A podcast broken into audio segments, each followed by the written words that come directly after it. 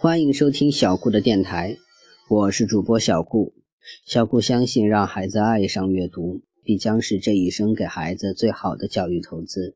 小顾的微信公众号是“小顾亲子阅读”，希望大家能关注我的公众号。今天我要给大家讲的故事是春游。每年春天，鹅太太都会组织森林学校的孩子们去春游。春游这天，学校不用上课。大家不用听牛博士用他那低沉的某某声啊朗诵诗歌，也不用遭受啊眼镜蛇小姐的粉笔头的攻击。这一天，大家只要在原野上跳啊跑啊，尽情地欣赏春天的美景就可以了。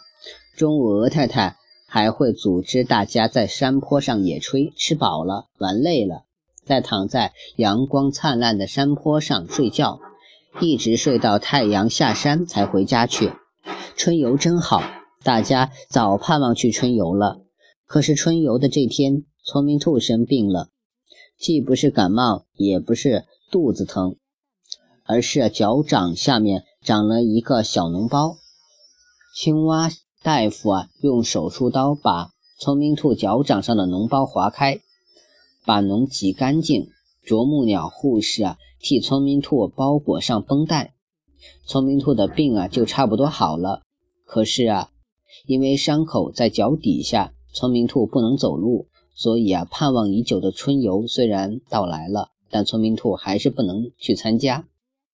鹅太太安慰聪明兔：“你安心在家里养伤吧，我会让大家把春天带回来给你的。”鹅太太又对大家说。我们大家去春游，但聪明兔啊脚上有伤，不能去。我们应该把春天带回来给聪明兔欣赏。大家比一比，看看谁能把真正的春天带回来给聪明兔。一路上大家都在想办法，看谁能把真正的春天带给聪明兔。伶俐兔是聪明兔的妹妹，她说：“我回到家里会好好照顾聪明兔，替它倒水，替它拿东西。”扶着他走路，让他感到我的照顾像春天一样温暖。我就这样把春天带给聪明兔。鹅太太夸奖他：“好，不愧是伶俐兔，你带给聪明兔的春天呢，是关心和照顾，比真正的春天更温暖。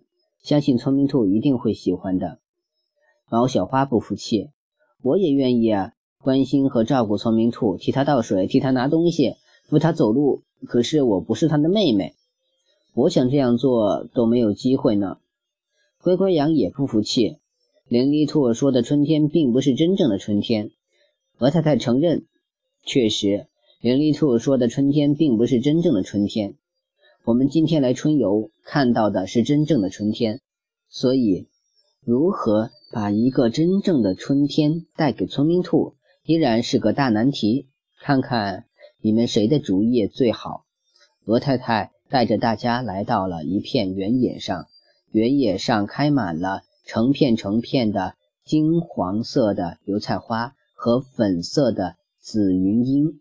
远处的山坡上，桃花盛开，杏花吐蕊，艳红和雪白相间，像天空中灿烂的云霞。更远一些是一个蓝色的湖，遥远的湖那边。有一线清脆的远山，一条溪流从原野中间流过，像仙女落下来的一根银飘带，弯弯曲曲飘向远处的蓝色大湖。猫小花说：“春天里原野上的花最多，我要把原野上的花每一种采一朵，扎成一个大花环，送给聪明兔。”乖乖羊最喜欢绿草。乖乖羊认为，春天之所以美丽，是因为原野上、山坡上所有的草都绿了。绿色的草衬上啊鲜艳的花朵，春天才美丽。因此，乖乖羊说：“花朵并不能代表春天。我要把很多的绿草带回去啊，送给聪明兔，让它闻闻绿草的香味儿，让绿草的。”绿枝啊，染绿它的手指甲，它就知道春天原来是绿色的。小浣熊说：“春天的湖才是最美丽的。湖水蓝得透明，看得见鱼儿游来游去。水鸭子、天鹅、大雁也在湖里游泳。鱼鹰和浣熊在湖边捕鱼。唉，可是我怎么才能把大湖搬回去给聪明兔看呢？小浣熊发愁地抓脑袋。还有那些树，猪小胖说：“我们也搬不动。”还有山，远处那些山。伶俐兔说：“棕小熊气喘吁吁地跑过来，你们看山上的那些树，那些开花的树，我认为它们才是最美丽的春天景色。我刚才想拔一棵树带回去给聪明兔，可是根本拔不动。”棕小熊又拿大眼睛瞪着大家，警告大家说：“哼，连我都拔不动，你们谁也别想拔动。拔树的主意是我想的。”不许你们再去拔！聪明兔说：“我才不会像你那样傻呢！我带来了照相机，可以把春天的景色拍成照片带回去给聪明兔看。在照片里，花呀、草呀、树呀、湖啊、山呀，全都装得下。”伶俐兔举起照相机，咔嚓咔嚓拍开了。猫小花说：“我带来了绘画纸和画笔。”我会把这里的春天呢绘成一幅美丽的画，送给聪明兔。于是猫小花摆开画架，掏出水彩笔，认真地画开了。笨狼一直没有说话，他一直在揪自己的耳朵，一下一下再一下。笨狼想问题的时候，就喜欢轻轻地揪自己的耳朵，好像他的耳朵啊是发动机，揪一揪耳朵就能够帮助啊让他脑子快速转动起来。笨狼。你想到什么好主意了吗？鹅太太问笨狼。我一直在想，快要想出来了。笨狼说：“一下，两下，三下。”笨狼又揪了三下耳朵。突然，笨狼猛地跳起来，掉头往回跑。笨狼，你上哪里去呀？鹅太太在后边喊：“我想到好主意了，我一会儿就回来。”笨狼说：“鹅太太摇摇头，唉，这个笨狼，谁知道他又会干出什么事情来？”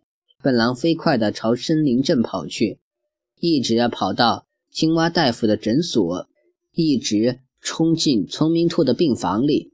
聪明兔因为行动不便，不能去春游，他的心却跟着同学们一起去了。青蛙大夫看到他在病床上躺不住。